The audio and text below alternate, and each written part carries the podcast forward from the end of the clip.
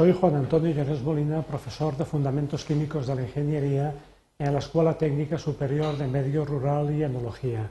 En esta presentación voy a realizar una breve introducción a la relación entre la estructura y las propiedades de los polímeros. Concretamente, eh, vamos a intentar interpretar desde el punto de vista de la estructura molecular qué diferencia hay entre termoplásticos, termoestables, elastómeros y fibras.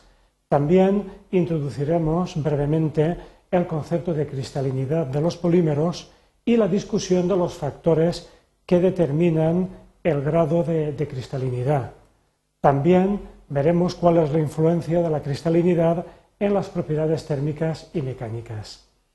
En primer lugar, a la hora de distinguir entre termoplásticos, elastómeros y termoestables, desde el punto de vista de la estructura eh, de las cadenas de polímero, en el caso de los termoplásticos tenemos eh, cadenas eh, distribuidas entre sí aleatoriamente, enmarañadas, pero con unas fuerzas intermoleculares, con una atracción entre ellas relativamente pequeña. Eso hace que el calentamiento pueda alterar la disposición de esas cadenas, el plástico se ablanda y luego la disminución de temperatura pueda hacer que esas cadenas vuelvan a disponerse adoptando una forma diferente. Es lo que ocurre, por ejemplo, en los procesos de inyección, de moldeo de polímeros como el polietileno o el polipropileno. En el caso de los elastómeros, hay conexiones entre las cadenas que hacen que eh, una deformación produzca un cambio en la posición de las cadenas, el material se deforma, pero cuando cesa esa acción exterior, debido a esas uniones entre las cadenas, las, estas recuperan su disposición inicial y el material recupera su forma. En el caso de los polímeros termoestables, la unión entre las cadenas es una unión importante, es una unión formada a través de enlaces covalentes, de modo que es un tipo de estructura que eh, da lugar a una resistencia a la elevación de temperatura muy elevada. De hecho, cuando la temperatura es suficientemente alta, lo que hay es una ruptura de esos enlaces covalentes y, por tanto, un cambio químico, una degradación térmica de esa sustancia. En el caso de las fibras, las propiedades características de las mismas podemos explicarlas sobre todo por la presencia de eh, enlaces intermoleculares muy fuertes, de puentes de hidrógeno entre las cadenas. Es lo que ocurre, por ejemplo, en el caso de fibras como el nylon, que evidentemente se asemeja porque el fundamento físico de las uniones intermoleculares es el mismo a la seda, a la seda natural. En la seda natural, en vez de eh, cadenas de poliamida, lo que tenemos son cadenas de proteína, pero el enlace entre las cadenas es de la misma naturaleza. Comentaba eh, que en el caso de los elastómeros, la presencia de uniones entre las cadenas es lo que confiere esas características mecánicas tan peculiares. Por ejemplo, en el caucho vulcanizado tenemos entre las cadenas de poliisopreno uniones formadas por puentes de azufre. Esos puentes de azufre son los que hacen que cuando cesa la deformación, la disposición de las cadenas vuelva a ser la inicial y el material recupere su forma.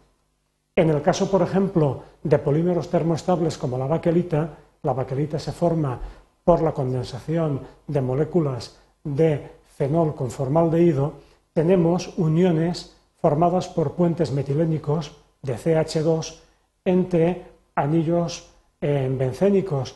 Entonces, eh, la cuestión es que cuando la temperatura se eleva lo suficiente, como comentaba anteriormente, esas uniones se rompen, pero el material se ha degradado térmicamente y ya no puede recuperar su forma ni su naturaleza.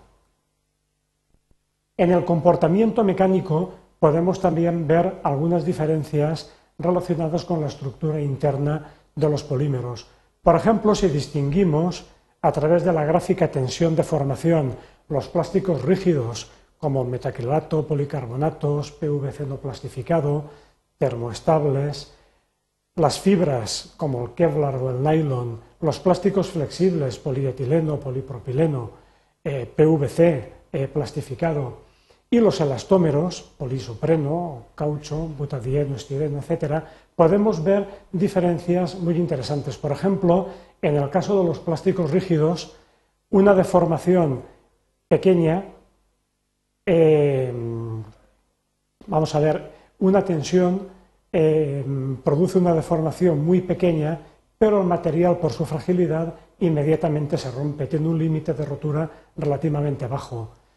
En cambio, en el caso de las fibras, como el Kevlar o el nylon, también la deformación es pequeña, pero se soportan tensiones mucho mayores.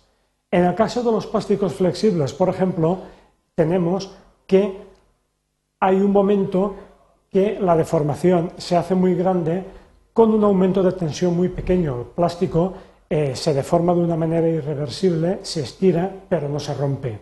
El límite de rotura está muy lejos, se produce una deformación elevada.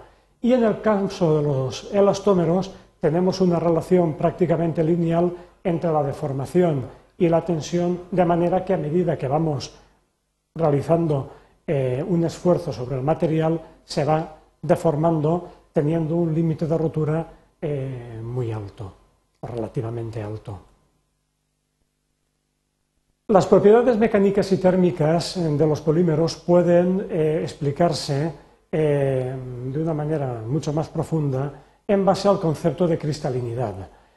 En un polímero, las cadenas, en principio, se disponen de manera aleatoria, es decir, de una forma enmarañada, pero hay zonas donde pueden disponerse de una manera ordenada. En esas zonas podemos decir que existe una cierta estructura cristalina, un polímero donde abunda en esas zonas, diremos que es un polímero de elevada cristalinidad. Esa cristalinidad se constituye a base de estructuras lamelares donde una molécula se pliega y un apilamiento de cadenas eh, plegadas forma lo que se denomina una lamela, una zona de elevada ordenación.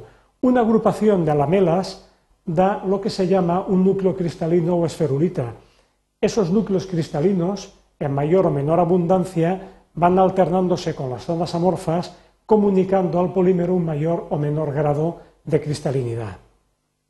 Los factores que afectan a la cristalinidad son varios, citaremos los más importantes. En primer lugar tenemos lo que se denomina tacticidad.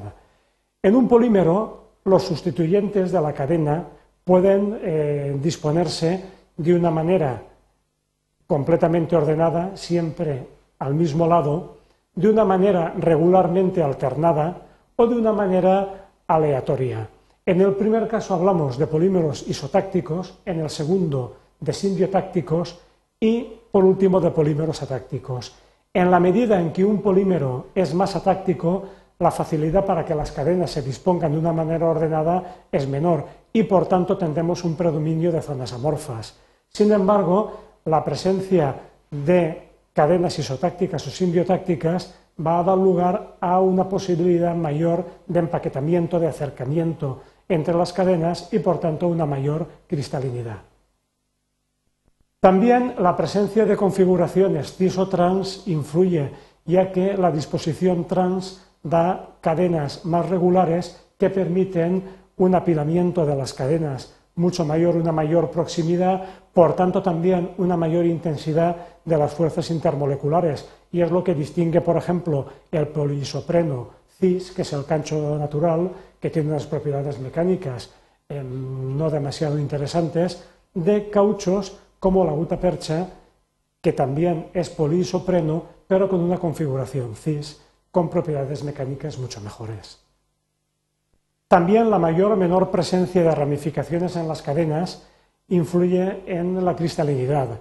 Hay polímeros, como por ejemplo el polietileno de baja densidad, donde hay muchas ramificaciones, eso hace que las cadenas se mantengan entre sí a mayor distancia, lo cual implica evidentemente menos materia por unidad de volumen, por eso es polietileno de baja densidad, y también fuerzas intermoleculares menores, material menos resistente, es el polietileno típico de las bolsas de la compra.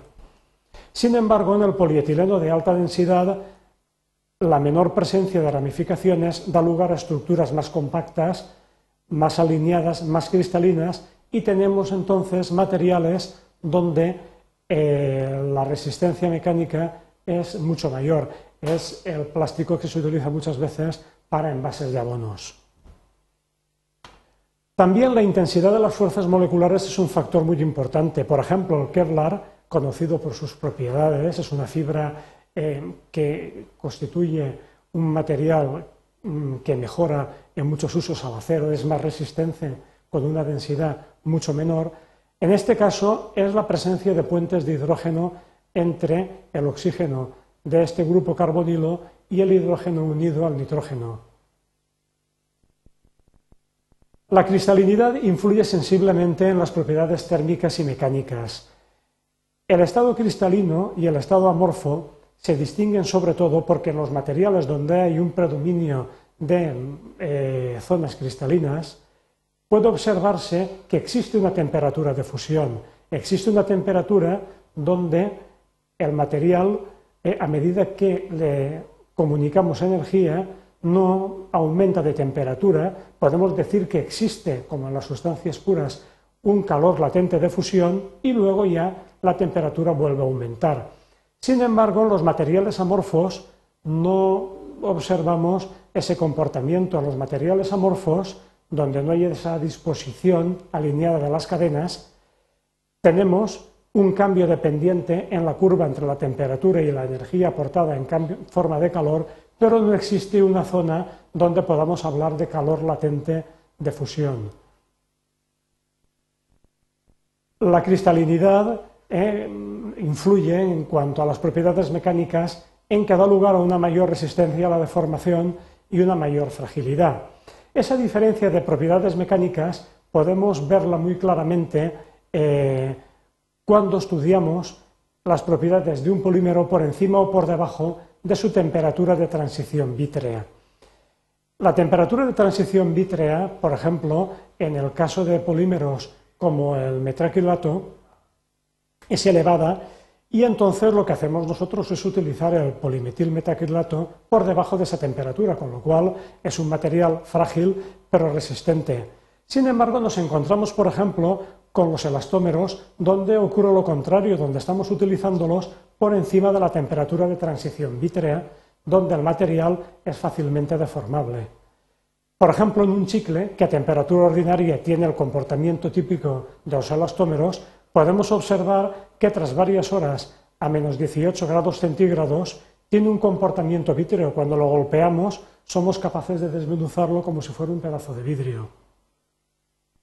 En resumen, Hemos visto que las principales propiedades de los polímeros, las que vinculamos a sus aplicaciones prácticas, pueden relacionarse con la estructura molecular, aunque desde luego hay infinidad de factores que también influyen, principalmente la presencia de aditivos y sobre todo el modo de procesamiento industrial del polímero. La cristalinidad de los polímeros afecta notablemente a las propiedades mecánicas y térmicas y esta propiedad está además vinculada a diversos factores de tipo estructural, ramificaciones de las cadenas, configuración cis-trans, practicidad, etc.